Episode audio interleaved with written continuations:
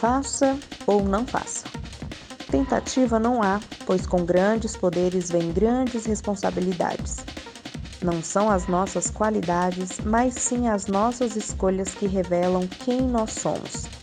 E a história nos prova onde podemos chegar. Bem-vindos ao Lab Nerd, categoria Geek do Labcast.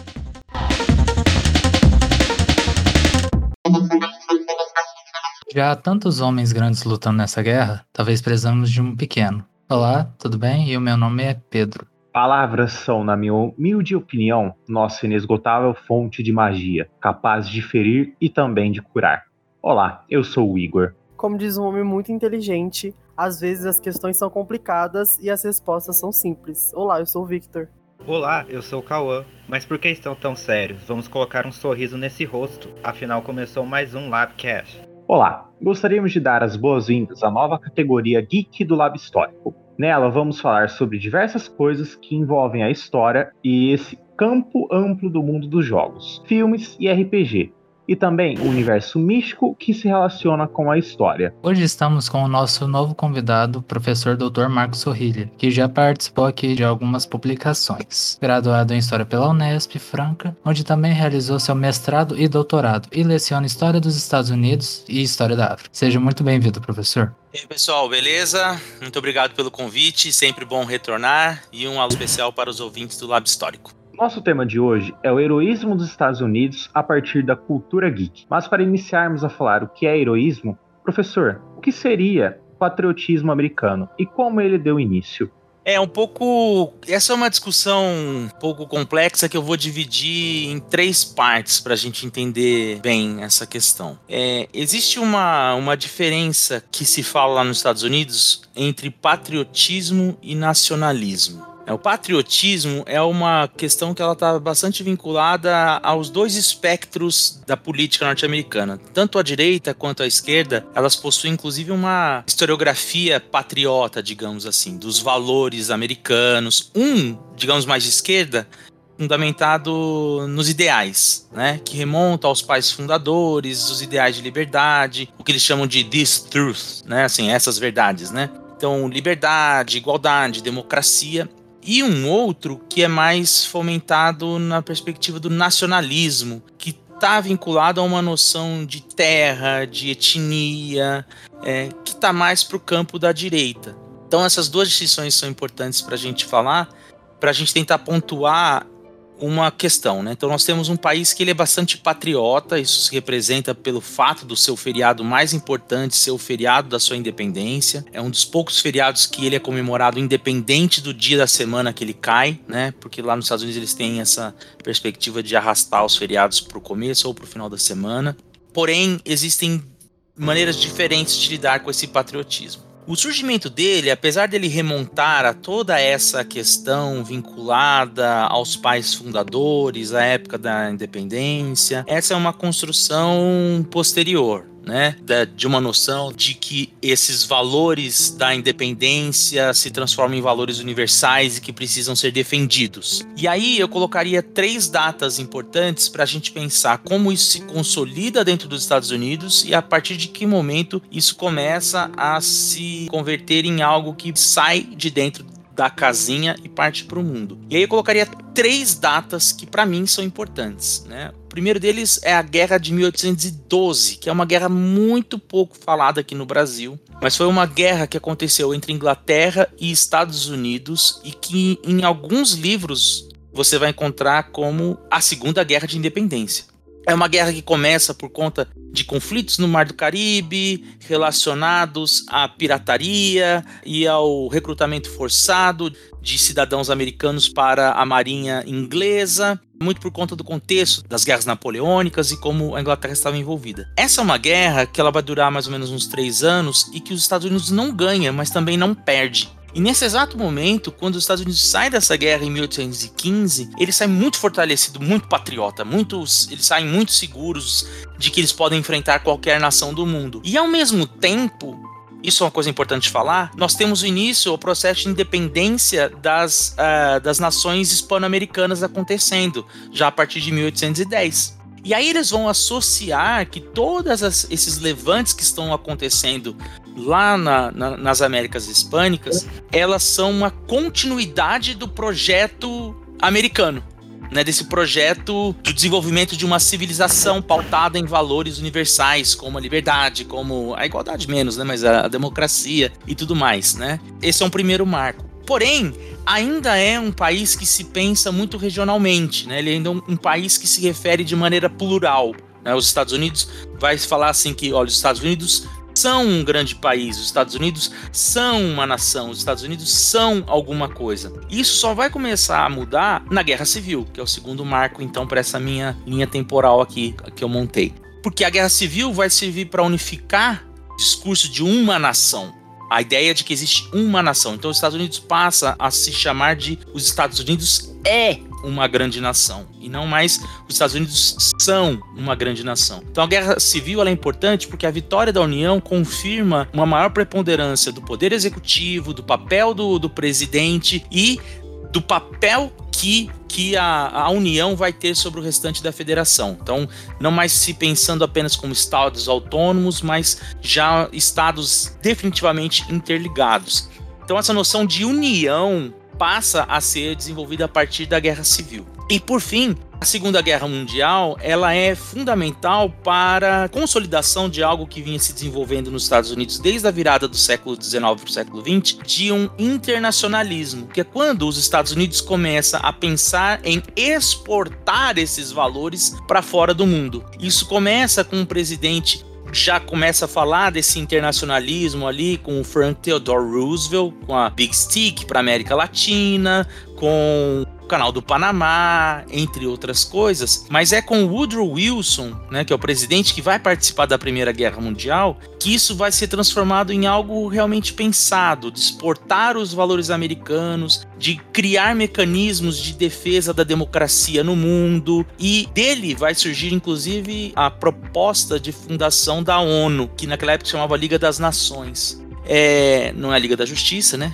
Falando do universo geek aqui, mas é Liga das Nações, que vai dar errado por conta do próprio Senado americano, que vai recusar a proposta. Ela começa a se desenvolver na Europa sem o próprio Estados Unidos, que foi quem pleiteou isso. Mas quando acaba a Segunda Guerra Mundial, uma das leituras que vai se fazer do que leva à Segunda Guerra Mundial é justamente a não participação dos Estados Unidos como um grande líder desse momento, né? Como um grande player para a construção dessa Liga das Nações, estabelecimento da ONU de mecanismos multilaterais, digamos assim. É nesse momento então que esses valores americanos, que o American Way of Life, vai ser pensado como estratégia de difusão de uma imagem dos Estados Unidos para o mundo ali na década de 1910, nos governos do Woodrow Wilson e vão ser consolidados uh, com a entrada dos Estados Unidos na Segunda Guerra Mundial com Franklin Delano Roosevelt.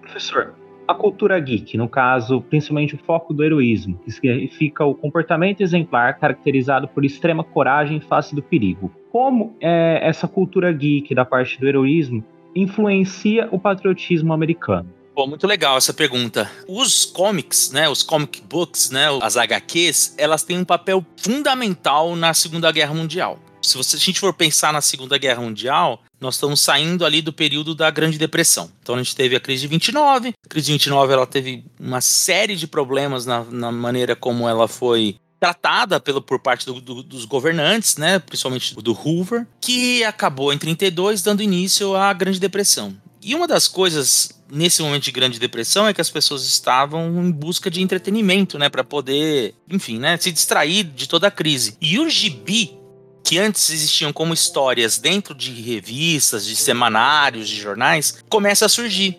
E junto com eles, os super-heróis. Então, quando chega a Segunda Guerra Mundial, já existe uma cultura bem difundida nos Estados Unidos de compra de gibi, porque era um entretenimento extremamente barato. Ele custava o mesmo preço de uma entrada num cinema. Só que você podia trocar o gibi com seus amigos. Então você pagava uma vez só e podia ter experiência né, de vários, várias histórias dentro de um único gibi, porque eles eram aqueles almanacs que vinham com palavra cruzada e tudo mais.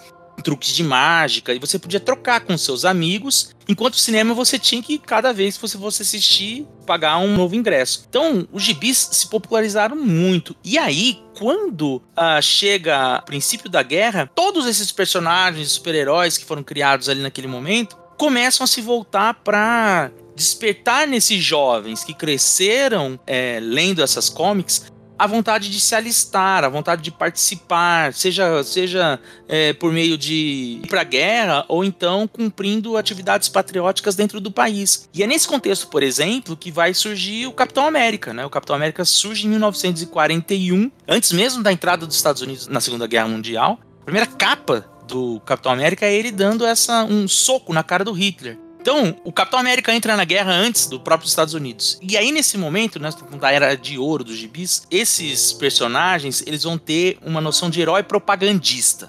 Eles vão ser aquele herói que ele cumpre as funções que o governo fala, ele é um agente em defesa de ideais que são muito representados pelo governo. Isso vai mudar depois na própria figura do Capitão América, né? Já a partir de 1964, quando Stan Lee faz uma repaginada no Capitão América, e aí em 1970 ele passa a ser já um personagem muito crítico o Capitão América em si vai ser aquele herói que representa o melhor lado da América. Ele critica, ele questiona os seus os seus é, superiores, mas ainda assim ele defende aqueles valores, como eu falei, né? O patriotismo dele não é o nacionalismo, tá mais ligado a essa vertente mais progressista, de pensar os valores americanos ao qual ele, ele representa, né? Então, liberdade e tudo mais, fugindo um pouco dessa noção de, de nacionalismo. Então, eles são muito importantes ali né, durante a, a Segunda Guerra Mundial para realçar esses valores de patriotismo e tudo mais. E até mesmo quando ele retorna em 64, o Capitão América, que Stanley vai dar uma repaginada nele, em 65 ele participa da Guerra do Vietnã, num gibi, num número de um gibi, que ele vai para lá e uma das frases que ele menciona é que a guerra é de todos, né? Porque é uma guerra em defesa dos valores americanos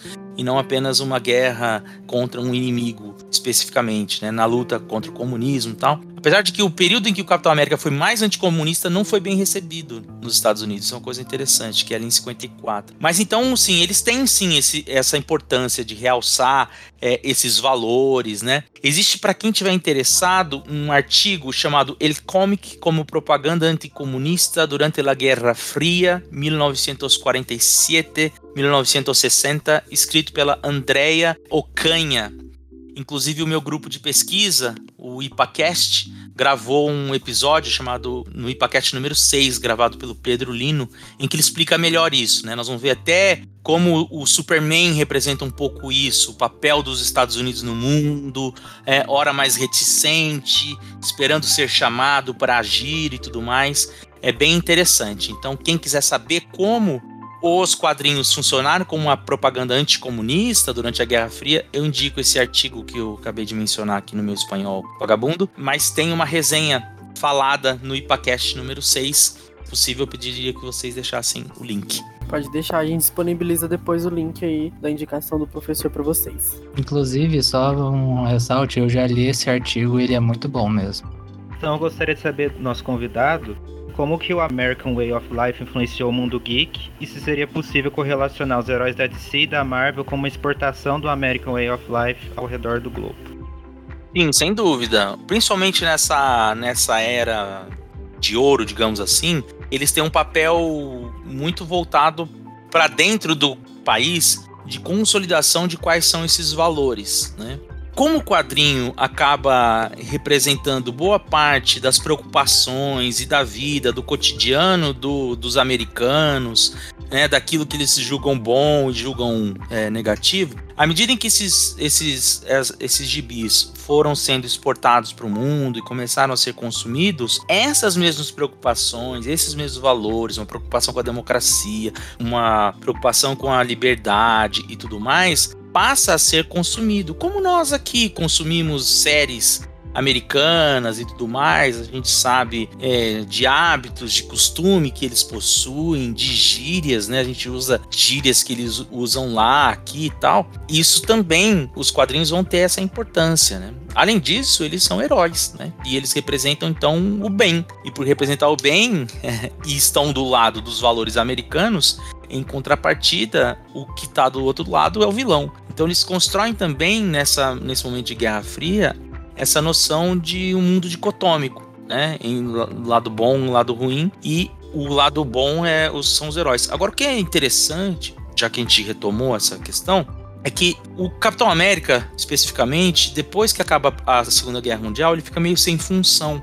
E ele vai lutar contra monstros, vai ter um papel meio de detetive. Né? E isso vai durar até 51, mais ou menos, e aí descontinuam a revista. Quando é em 54, voltam com ele, mas ele vai ser um agente do que vai lutar contra o anticomunismo. E aí, esses comunistas, eles são representados como monstros, como figuras diabólicas, né? É, só que não dá certo. Tem três números e aí a revista é descontinuada de novo. E aí, ou seja, ele representava essa visão nacionalista, digamos assim, né?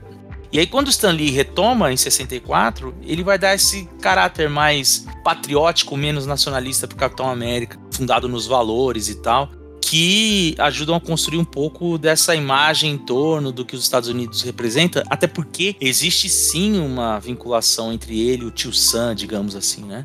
Essa noção de alguém que representa a América nas suas cores, nas suas listras, nas suas estrelas e tudo mais. Professor, pensando aqui que você estava falando sobre Capitão América, a gente pode pensar também uma coisa interessante que você tinha dito na sua primeiro, no seu primeiro quadrinho ele encontra batendo no Hitler. Mas depois de um tempo, ainda mais com a, o MCU, que é o universo cinematográfico da Marvel, a gente pode perceber que eles também fazem uma releitura da história. Porque, Sim. principalmente nos filmes, a gente percebe que o, a Hydra toma o lugar do nazifascismo.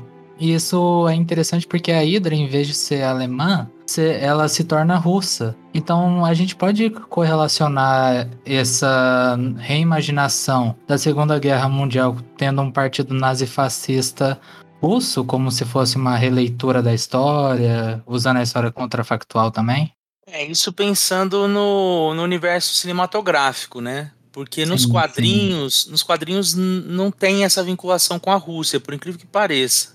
Né, o, a primeira vez que aparece a Hydra já em 65, então naquela retomada feita pelo Stan Lee, né? E é o Stan Lee e o Jack Kirby que vão criar a Hydra, né? E está diretamente ligado ao nazifascismo e vai virar uma espécie de braço é, paramilitar do nazismo. Então eles pensam mais ou menos como uma estrutura que nasce do nazismo em si, como uma espécie de tríade em que é o Hitler, o Caveira Vermelha e o Barão, né, von Strucker, que representam essas três cabeças, digamos assim, do nazismo, sendo que o Caveira Vermelha é vendido como uma espécie de é, versão obscura do próprio Hitler, né? Assim, alguém mais vilanesco que o próprio Hitler. E aí depois o Hitler ordena que o Caveira Vermelha mate o von Strucker e isso não rola porque o Caveira Vermelha percebe que o Hitler está em, em, decadência e manda o von Strucker para o Japão. Então, assim,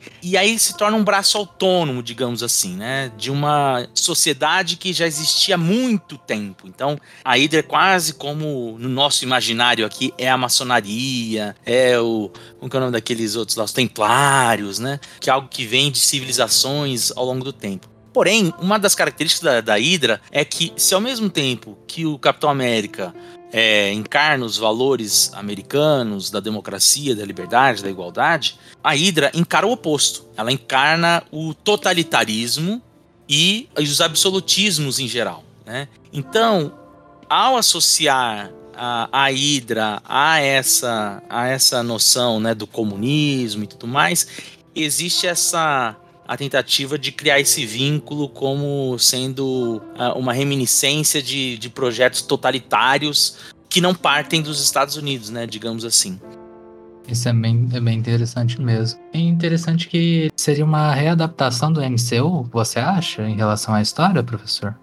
É, o MCU ele vai repaginar muitas coisas, né? Assim, até, por exemplo, o que o Stan Lee faz lá, o Stan Lee ignora é, esse período pós Segunda Guerra Mundial e faz com que ele estivesse congelado, né? ali do final da Segunda Guerra Mundial, né, até o ressurgimento dele em 64. Ele pula 20 anos e esquece todas as, as coisas que tiveram ali. Ele que inventa a história do, do soro, do super soldado, depois vai aparecer de novo na questão da Hydra, que vai dar poderes pro Caveira Vermelha, tal. Então, é uma tentativa me parece, de aproximar a própria trama que eles tinham. Né, aqui no MCU, de como é que vai dar liga com a questão dos irmãos é, da Wanda e do Mercúrio, que eles são do leste europeu, lá da Guerra Civil, e aí você precisa da figura do, do Barão, né, que como sendo alguém do leste europeu e tudo mais.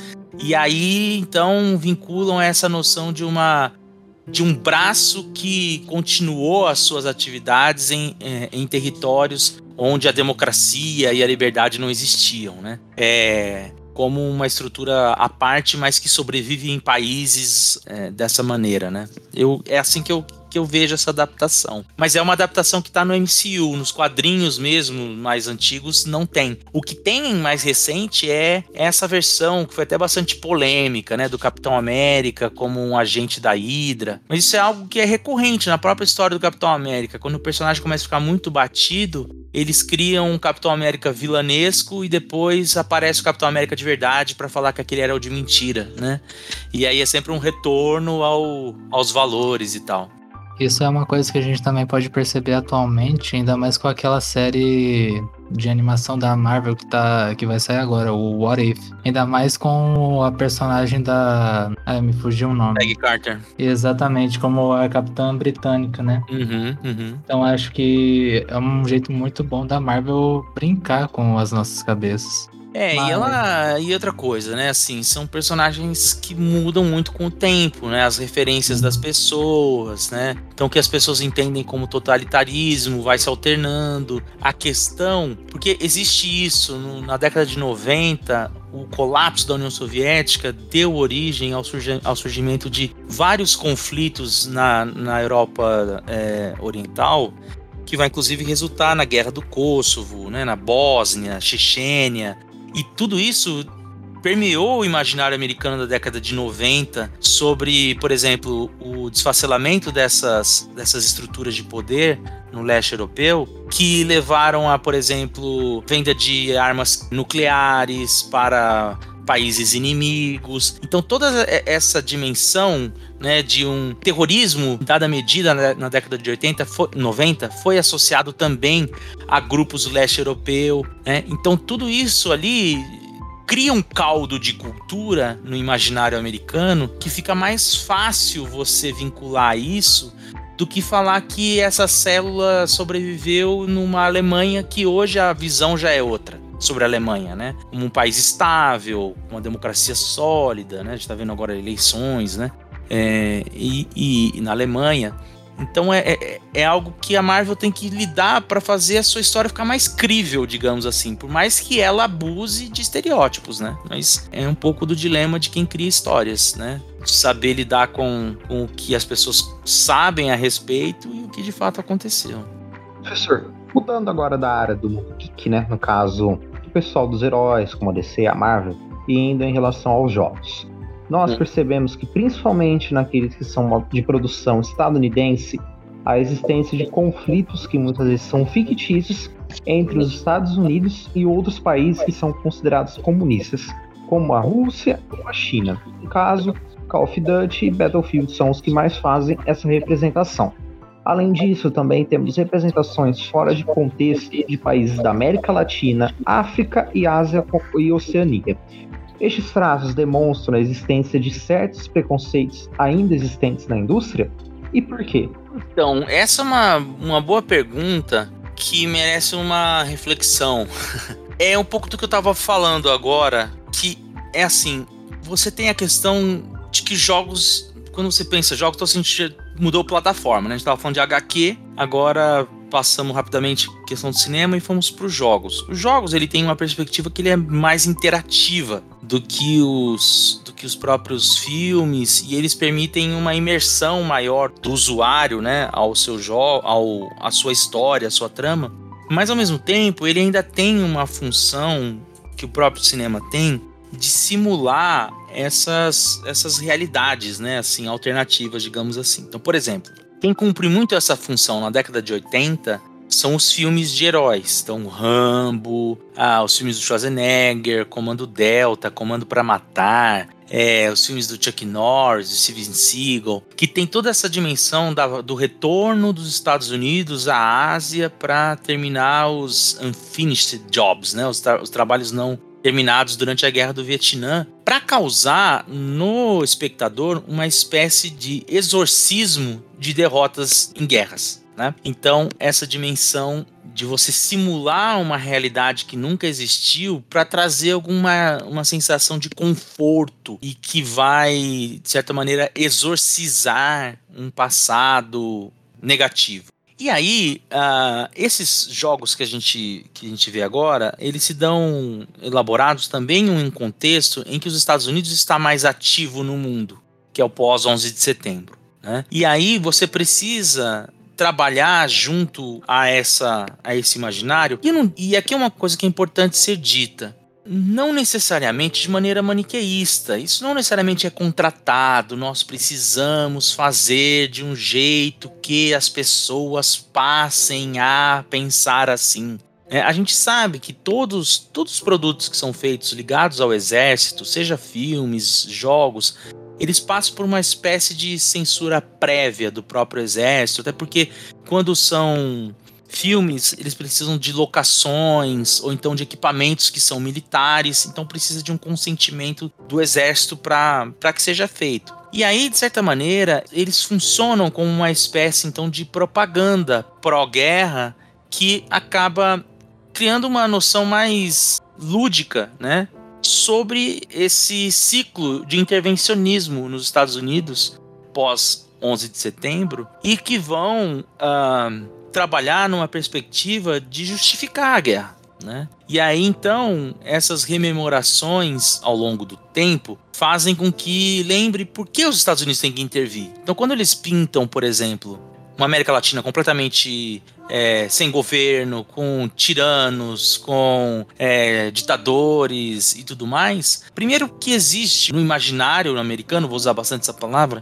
essa noção de que a América Latina é República das Bananas, que, de ditadores, né? Isso tá no Scarface, tá no Poder do Chefão, tá em vários né, filmes que retratam. É, mais recentemente naquela série Jack Ryan, né, o segunda, a segunda temporada de Jack Ryan se passa na Venezuela. Né? Então, toda essa, essa noção ressalta a importância dos Estados Unidos em cumprir o seu papel no mundo de difusor e defensor né, de uma democracia, de liberdades, de valores associados à sua marca, que é os Estados Unidos, mas também hoje em dia já encontra um cansaço dentro do próprio Estados Unidos. Essa noção de que os Estados Unidos não precisa intervir tanto e é, tem que cuidar mais das suas, dos seus problemas internos e, e eu acho que a gente pode falar sobre isso um pouco mais para frente. Professor, a gente tem em diversas mídias, a gente vê isso em American Dad, falando de jogos, o GTA, que é muito famoso, eles fazem uma crítica a esses, a esses estereótipos nacionalistas, né, que a gente tá, tá falando aqui. Dado a essa, essa, onda liberal conservadora que a gente vê recentemente agora atingindo a América, esse estereótipo, ele tá se tornando mais próximo da realidade? É engraçado, então, a gente tem que separar duas coisas aí. A pergunta é boa, e aí novamente nós estamos mudando de mídia. Estamos do American Dad, que é. Já voltamos para as animações, né? Ela é de 2005, sua primeira temporada. E aí a gente tem que pensar numa coisa: o que nós estamos vendo agora nos Estados Unidos não é uma onda liberal conservadora. A onda liberal conservadora ela foi ali nos anos Reagan até 2008, que chama de neocon, era neoconservadora e que aqui a gente dá um nome de neoliberalismo, né, que é essa junção do liberal na economia e conservador nos costumes. Desde 2008, esse grupo que estava no poder nos Estados Unidos desde a era Reagan, e se não estava no poder, estava pautando quem estava no poder, como foi o caso do Clinton, esse grupo perdeu a hegemonia política. E o que surge dentro do Partido Republicano é um conservadorismo reacionário. Não é um conservadorismo liberal, desculpa, não é. Né? Acho que é bom matizar essas coisas porque a gente usa esse liberal, conservador, neoliberal, a gente nem sabe exatamente o que é. Né? A gente usa como xingamento. Aliás, das, chamar alguém de populista e de neoliberal é quase a mesma coisa, porque você não tá, você tá só projetando sobre o outro coisas que você acha negativas, mas não necessariamente o que o outro representa. Então, assim, essa onda que a gente vê agora é uma onda é, conservadora reacionária. E ali naquela época de American Dad, do próprio. É, tem uma outra série série não, é um filme que foi feito pelos próprios criadores do South Park, né? Que é o uh, chama World Policy, Team America World Policy de 2004, que é essa noção dos Estados Unidos invade, que era uma crítica que estava voltada não apenas a essa noção de um nacionalismo, mas de um nacionalismo no contexto do combate ao terrorismo. Então você pega o episódio piloto do American Dad, o pai, né, da família lá, o personagem protagonista, ele, ele trabalha para CIA, então ele fala do terrorista, do Osama Bin Laden. Então é esse universo, a crítica que eles fazem ali é o universo paranoico que se criou com a, a, criação, por exemplo, de leis como o Ato Patriótico, que foi criado em outubro de 2002, que possibilitou que o governo ouvisse é, as suas conversas de telefone, que te encaminhasse para o interrogatório mesmo sem um mandado de segurança para que você é, fosse ser interrogado pelo simples fato de haver é, de haver uma suspeita sobre você. Então, ali é uma crítica que existia a essa, a essa noção paranoica, né, de um nacionalismo é, muito que estava se voltando contra a própria população, né, de perseguição a esses mesmos ideais, né, de liberdade e tal, que eles é, cultivavam. E no caso do South Park, né, que eu mencionei aqui, o South Park sempre foi um produto de crítica é, à hipocrisia americana. Né? Então, até quando eles participam daquele Tiros em Columbine, né, que é, uma, é um documentário feito pelo Michael Moore, né? Tem um, o Michael Moore fez um chama Bowling for Columbine, que é, aqui no Brasil a gente traduziu para Tiros em Columbine, né? O, o nome do documentário. Os é, autores, os, os, criadores do South Park, eles fazem a parte de animação para falar como os americanos fugiram da Europa e começaram a perseguir índios, negros, migrantes e tudo mais. Então, o South Park ele tem essa, essa ele faz uma crítica à hipocrisia americana e o American Dad faz uma crítica a essa a quão paranoico estava aquela situação de uma é, nos Estados Unidos pós 11 de setembro. E aí desse ponto de vista, sim, a gente acaba vendo hoje pessoas né, na rua cada vez mais parecidas com aqueles personagens. Né? Então, que era ali uma sátira extremamente exagerada, escrachada, né, de um tipo de nacionalismo, começou a ganhar espaço hoje na sociedade americana, né? Porque veja bem, o próprio tipo de nacionalismo liberal conservador, ele é um, ele não é nativista, ele é, ele é globalista, digamos assim, né? Palavra aí que os olavistas gostam, né? Mas ele assim, ele é, ele é quem criou a globalização, né? Essa visão mais de exportar a América para o mundo e tal. Já o, o trumpismo, que faz parte desse conservadorismo mais reacionário, ele é nativista, né? Então, quando, quando a gente vê a invasão lá no Capitólio, até foi uma coisa que foi muito falada aí. Tu fala, ah, o viking que invadiu o Capitólio, né? Aquele cara com chifres e tal. Desculpa, não é um viking aquilo. Aquilo é um touro sentado. É a representação de um indígena americano, né? Porque tem essa noção. Aí você fala assim, ah, mas eles são nativistas. Isso, porque eles entendem que eles representam os nativos americanos, né? Então, eles têm essa dimensão de que essa corrente defende esse nacionalismo que eu falei, né? É, ela é menos patriota e mais nacionalista. Então, é assim, na dimensão de que é os Estados Unidos acima de tudo. American First. É, então é, é, protecionista, é trazer as empresas para de volta dos Estados Unidos, que o emprego tem que ser só dos americanos e tudo mais. Então, essas caricaturas que foram feitas nos anos 2000, hoje em dia é mais fácil de você encontrar na realidade. Hoje, esse conservadorismo americano dos dias atuais, ele é mais reacionário e menos liberal.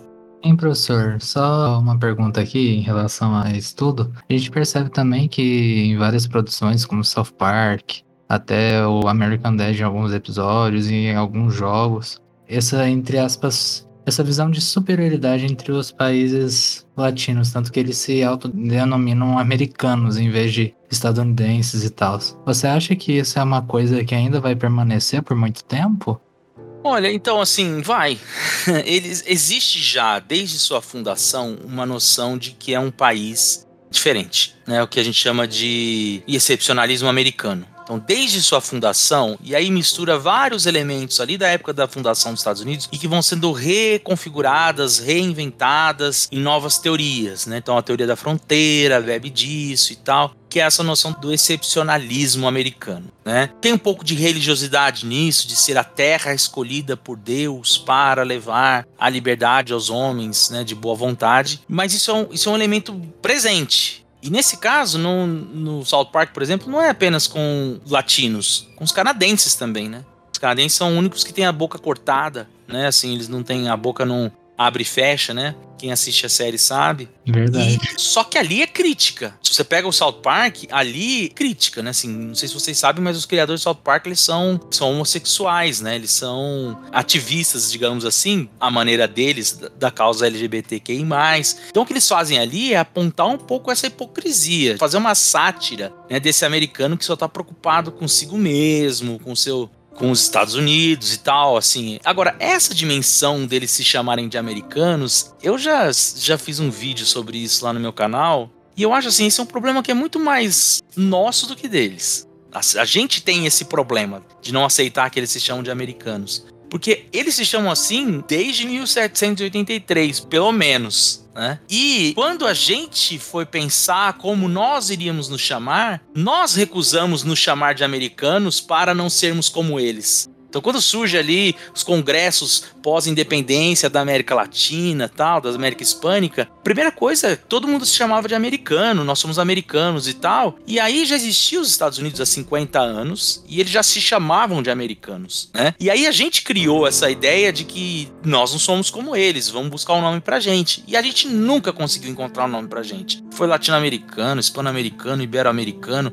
Os brasileiros nem se entendem como latino-americano, é, se entendem como brasileiros. Então, a gente meio que olha para eles não aceita que eles se chamam de americanos e bota apelido neles, de estadunidense e tal. Essa é uma discussão que nem nos setores mais progressistas nos Estados Unidos existe. Não existe essa discussão se eles são United Statesans. É algo que está dado. Eles se chamam de americanos há 250 anos e, e é isso, né? Então, essa noção de um umbiguismo, de pensar o mundo a partir deles e tal, no South Park é, aparece ali um pouco como crítica, mas é assim mesmo, assim, é, eles entendem como uma nação excepcional que traçou é, uma história diferente no mundo e tá no Biden isso, os discursos do Biden é isso. Não houve um obstáculo que a América não superasse, nós estamos melhores quando estamos juntos, que essa essa discussão que volta lá aos pais fundadores, né, de toda é, a noção do credo americano, né, como eu falei, assim, a direita ela é nacionalista, ela é, por, por isso que ela é mais supremacista, branca e tal, nem todos os setores da direita há de se dizer, né? É, a mais reacionária, sim. Mas na esquerda também, eles são bastante patriotas. Você pega o Bernie Sanders, Bernie Sanders tem coisas ali de, de protecionismo de produto e tal, que, que tá ali também, de defesa do, dos interesses americanos e tal. Isso tem pra direita tem pra esquerda também. Muito obrigado, professor. Eu realmente tinha uma curiosidade muito grande sobre. Deixa eu te perguntar. Agora, em relação aos Estados Unidos mais contemporâneo, o que, que você acha que a eleição do Biden pode fazer de mudanças em relação ao cenário atual? Ainda mais com um acontecimento que aconteceu no Afeganistão, o ano de 2021 que tá mais doido do que todos os outros. é, a gente sempre fala que esse ano vai ser. Não é possível ter um ano mais doido que esse, né? Então, assim, desde 2016 falando isso. Acho que a estratégia é não comemorar a virada do ano. A gente sempre bota muita esperança no ano que entra e nunca, nunca entra. É, que eu acho é o seguinte, esse, assim, é, esse nacionalismo, digamos entre aspas, assim, né, norte-americano da era Reagan, né, ele é construído muito na era Reagan, que é um pouco dessa, Estados Unidos exporta para o mundo seus valores é, que é quase uma revisão daquele pensamento do, do Woodrow Wilson que eu falei para vocês, né, de exportar os valores americanos para o mundo, mas incorporando aí uma dimensão mais ativa de participação no cenário global por meio de intervenções. Né? O Woodrow Wilson era mais no campo da diplomacia, da é, como que eu vou dizer assim, da, da persuasão, de criar pautas idealistas, né, que fizessem com que as pessoas se juntassem em torno daquelas pautas que os Estados Unidos iriam capitanear o Reaganismo ele é uma leitura desse modelo do Wilson mais pragmático, mais menos idealista, mais realista, mais de intervenção e tudo mais. Não à toa, no final dos anos Reagan, os Estados Unidos está pronto para a invasão do, do Iraque, e é, é o que acontece, é, assim como teve Afeganistão e tudo mais. A posse do Biden marcava uma tentativa de retomada desse wilsonianismo mais puro, digamos assim, né, da influência por meio de pautas idealistas. Né? Então, por exemplo, foi uma das primeiras coisas que ele fez, aquela, aquela cúpula do meio ambiente. Então, ele chamou todos os países para uma cúpula do meio ambiente. Então, qual é a ideia? Taxar, pautar o debate internacional em torno das discussões sobre os rumos da, do meio ambiente no mundo. Então, essa é uma pauta idealista. Né? Outra coisa, defesa da democracia. Então, defender a democracia contra a tirania, contra os totalitarismos e tudo mais. Um país que vai fazer essa discussão não pode estar invadindo outro país. Então, a saída do Afeganistão era algo fundamental para manutenção dessa, dessa é, estratégia de pensar o mundo mais uma visão de pós é, mais idealista, né? Só que foi muito desastrado a saída. Então assim, os Estados Unidos tinha que sair do Afeganistão para que ele pudesse se apresentar para o mundo como alguém que traz essas pautas, defesa da democracia, meio ambiente, né, o clima, é, então energias renováveis, criação de, de imposto sobre grandes fortunas, que são todas as coisas que estão na pauta ali do Joe Biden atualmente. E ele queria criar um ambiente de diplomacia mundial de fortalecimento de algo que ficou bastante esquecido na época do Trump, de multilateralismo, né? Então, fortalecimento da OMS, da OMC, da ONU, né? Desses mecanismos de cooperação global que o Trump tentou acabar com muitos deles. Então, retomada dos Estados Unidos ao Acordo de Paris e, esses, e essas coisas. Com o evento do Afeganistão, enfraquece ele, ele dá uma, uma dimensão para o mundo de que eu vou realmente conseguir liderar vocês, ao mesmo tempo que a China aparece de maneira muito sedutora, do tipo, ó, eu quero fazer business com vocês, com os países do mundo. Eu não quero que vocês, contrário do que muitos falam aí, né? Eu não quero transformar vocês em, em, comunistas. A gente quer fazer negócios. A gente quer plantar aí na sua terra, você compra, fazer a infraestrutura do seu país. Mas gente, se vocês quiserem fazer o que vocês quiserem, o problema é de vocês, assim, igual no, no caso do Afeganistão. Se vocês quiserem perseguir as mulheres, por mim tudo bem, né? No caso da China, não sou eu. É, mas eu vou, vou aí fazer a extração dos minérios aí na sua região. Beleza? Beleza. Então, assim, uma das maneiras que os Estados Unidos têm para tentar frear o avanço da China é, nesse momento é por meio dessas pautas, tentando trazer a diplomacia do Ocidente para ele. E recentemente ele fez isso num acordo com a Inglaterra e a Austrália, mas que causou um cisma ali dentro da União Europeia. A França não gostou muito. Mas resumindo aqui, que senão eu vou falar muito. Nos anos Biden, volta essa noção de um americanismo mais idealista né? De uma noção de um país que governa o mundo pelo exemplo e não necessariamente pela força, como é mais o pragmatismo que foi na era liberal conservadora, digamos assim, e nem tanto na era Trump. Perfeito, assim. Já encaminhando mais para o final, eu gostaria de saber de você, professor, é, quais produções do mundo pop seriam úteis para a gente entender o contexto histórico estadunidense? Ah, legal, assim, contexto histórico dos Estados Unidos é bastante complexo, né? Tem é. muita coisa. Assim, então, por exemplo, é, sobre independência, eu indico, agora tem no HBO Max, quem quiser procurar, tem um filme, tem uma série chamada John Adams, que é são os primeiros.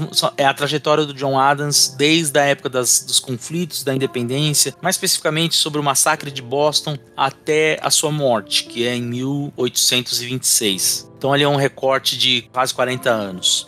Sobre guerra civil, eu acho que tem o filme Lincoln, né? Um, é um bom filme sobre, sobre guerra civil. Uh, sobre. Eu não assisti ainda, mas tá todo mundo falando, eu tenho que assistir a uma série do Prime tem agora que chama Under, Underground Railroad, é, que conta como o movimento abolicionista né, agiu para promover a fuga de escravos do sul para o norte, passa bem a dimensão, né? Tem os 12 anos de escravidão, né? Então ele tô, tô meio que é, é, buscando várias referências, né, pra gente pensar isso. Sobre os anos 60, tem uma outra série que tá no, no HBO Max agora, que ela chama 11 22 63, né? Tem, tem, que procurar assim, que é um que é baseado no filme do Stephen King. Até falei desse filme no do podcast que eu participei sobre Umbrella Academy. É outra série legal também para assistir. Umbrella Academy, eu, eu, falei lá no outro podcast, né? Ela é um pocket, a segunda temporada. Ela é um pocket do que foi os anos 60.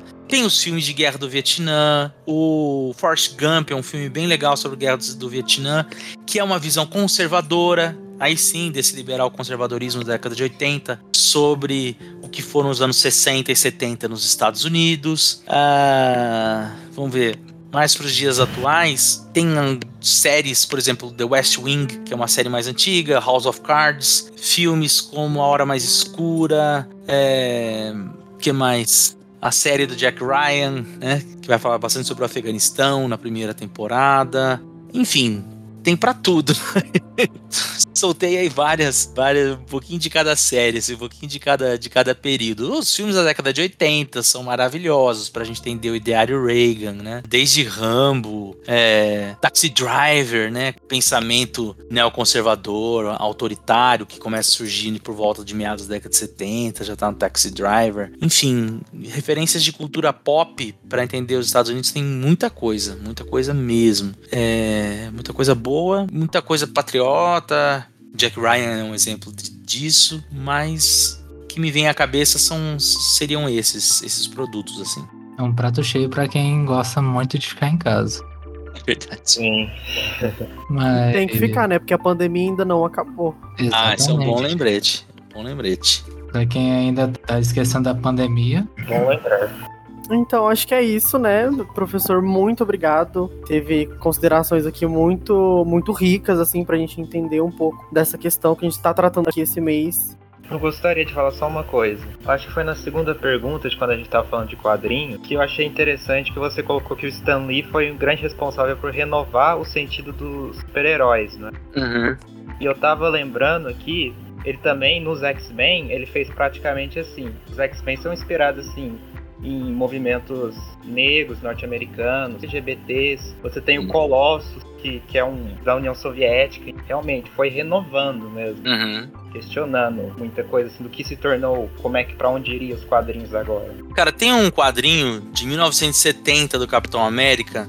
É um momento em que ele tá pensando sobre as as revoltas que aconteceram em 1969, de grupos negros, surgimento do Pantera Negras e, e, tudo mais, né? E aí é um momento em que ele tá refletindo que é algo que ele não quer, ele não quer que aconteça uma ruptura, ele não quer que aconteça algo abrupto, mas ele questiona até que ponto o establishment não foi responsável por criar aquela situação. Então, ali em 68, por exemplo, já aparece o Falcão Negro. Já aparece o Falcão como sidekick dele para dar essa dimensão de que ele é um. O Capitão América tá antenado a essas transformações dos civil rights.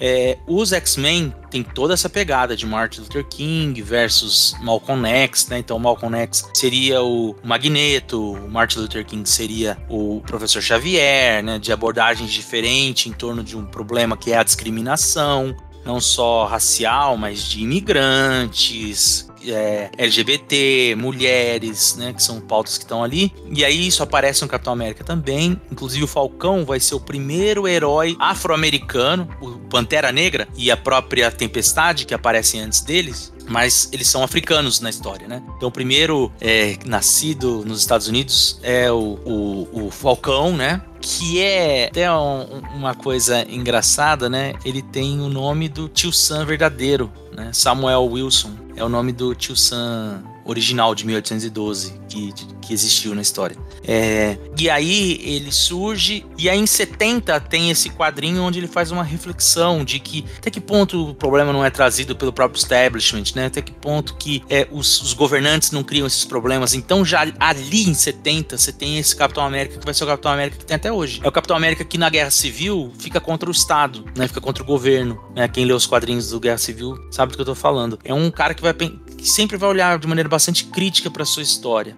Então o Stan Lee ele tem essa preocupação e é muito muito comovente, né? Assim, no, no, final da vida dele, ele deixou até um áudio gravado falando isso pra galera que tava gravando, né? Os MCUs, né? De que a Marvel é, tem essa preocupação de contar a história dos Estados Unidos de acordo com as suas próprias, seus próprios dilemas. Então, o Capitão América, ele sempre representa, assim, o lado melhor da América, né? Até 54, ele representa o governo. Ele tem muito esse papel do tio Sam, né? O tio Sam é o governo, né? É, e ali é o Stan Lee que, que liberta ele e que dá ao personagem essa noção de alguém que quer transformações, mas quer transformações por meio de reformas, né? não, não, de, não de rupturas, mas bastante crítico. E o Stan Lee realmente foi um cara que percebeu essa mudança, né? Dos tempos, rompeu com todos os paradigmas de Era de Ouro. Criou Homem-Aranha, que é aquele cara que, que luta contra os vilões, mas leva é, marmita pra Tia May, né? No final do dia, e tem que vender tirar foto dele mesmo para vender pro jornal, para pagar é, conta de luz. Então é um cara que soube ler essa mudança dos tempos, o surgimento de uma juventude e tudo mais. O segurança da vizinhança. Exatamente, o amigão da vizinhança, né? O, o Homem-Aranha. Por isso que assim, existe tanta críticas a esse personagem Tom Holland, né? Que ele é muito tem tudo, as roupas prontas, é, tudo muito tecnológico. Se ele precisa de alguma coisa, ele pede pro Tony Stark, Tony Stark ou para as empresas Stark. Então, assim, ele, ele foge muito desse espírito que era o Homem-Aranha, né? Por isso que o Homem-Aranha ele é, ele é esse personagem que a molecada adora muito, porque ele tem essa, essa dimensão de um, de um moleque que tá entrando na adolescência e tem, e tem que dar seus pulos, literalmente, né? É, eu, eu, eu, brinco assim, né, o primeiro herói das, da molecada é o, é o Hulk, né? Porque esmaga, né? Não consegue falar, né? Tá ainda na fase de desenvolvimento oral e quebra tudo. E o segundo herói é o Aranha, né? O herói da, da adolescência. Por isso que ele tem um apelo muito forte, assim, da molecada que cresceu lendo ele e tal. Então o professor é... prefere o Tobey Maguire ou o Andrew Garfield? Então, eu gostei do Tom Holland, do primeiro. Porque eu fui com meu filhos, meus filhos no cinema e eu vi que funcionou para eles. Eu tenho muito esse negócio ah, de, de, dar continuidade aos heróis, né? Mas o 2 eu já achei bem esculachado e eu acho que o Tobey Maguire, o 1 um, um é bom, o 2 dois é melhor. Para mim o 2 é melhor que o 1, um, mas aí eu já acho no 3 eu já acho ele se perdeu muito uma bagunça, mas se for para falar, eu acho o Tobey Maguire é o, é o, o aranha que eu ficaria para mim, digamos assim. O aranha mais aranha. verdadeiro assim, operário, né? No, ainda mais no 2, ele só se ferra, tem que correr com o negócio. Tem, coisa romântica e aparece vilão, né? É, e aí chega em casa, ainda tem que dar satisfação pra tia May. Homem Maguire, o Homem-Aranha do proletariado. Acho que é porque eu acho que o sucesso dele vem muito disso, de aproximar aproximar o herói das pessoas. Eu acho que é o herói que as pessoas podem ser. Ele foi picado por uma aranha do nada e ele era uma pessoa normal, assim. É, a gente tem que pensar, existe um fenômeno, isso, assim, todos, uma das preocupações do Stan Lee é essa, os personagens eles têm, é, um pouco diferente, assim, por exemplo, uma das grandes questões do X-Men é que são os primeiros personagens em que eles nascem assim. Então, por exemplo, o Superman, ele veio de fora, então ele é um alienígena tem poder porque ele veio de fora. O Batman não tem poder, mas ele tem né, dinheiro e tal. Aí alguém é picado, ou alguém é exposto a um, alguma coisa radioativa, ou é uma experiência, tipo é o, o super soro do soldado. O X, ou é picado pela aranha. O X-Men é o primeiro que os caras nasceram assim. Então tem muito a ver com essa questão da diversidade. Então, a questão de não é uma escolha, é uma orientação sexual ah, não escolhe a cor da pele que vai nascer e tudo mais. Então, essa, são coisas que são geneticamente, digamos assim, né? Entre aspas, estabelecidos. Então, por isso que ele, ele dialoga muito com o contexto. Já o Homem-Aranha, ele dialoga muito com o momento que nós estamos vivendo, que é o surgimento da juventude. Né? Até a década de 50, a gente, a gente tem o jovem, mas nós não temos juventude. Né? Nós não temos assim um, uma pessoa que chega ali nessa fase da, dos 12 anos em diante que ela pode ficar em casa estudando, para é, passar num vestibular, ou a mãe quer que ele estuda para ser diferente do que ela foi. É, até a década de 50, os pais tinham vários filhos para ter mais gente com quem ia dividir contas e botar para trabalhar, né? A partir dos 12 anos de idade, até se fosse no campo antes, com 6 anos, 7 anos, já ia trabalhar na colheita e tal. Então, quando você tá ali na década de 60, você já tem um público jovem, então o universo do quadrinho vai mudando o consumidor.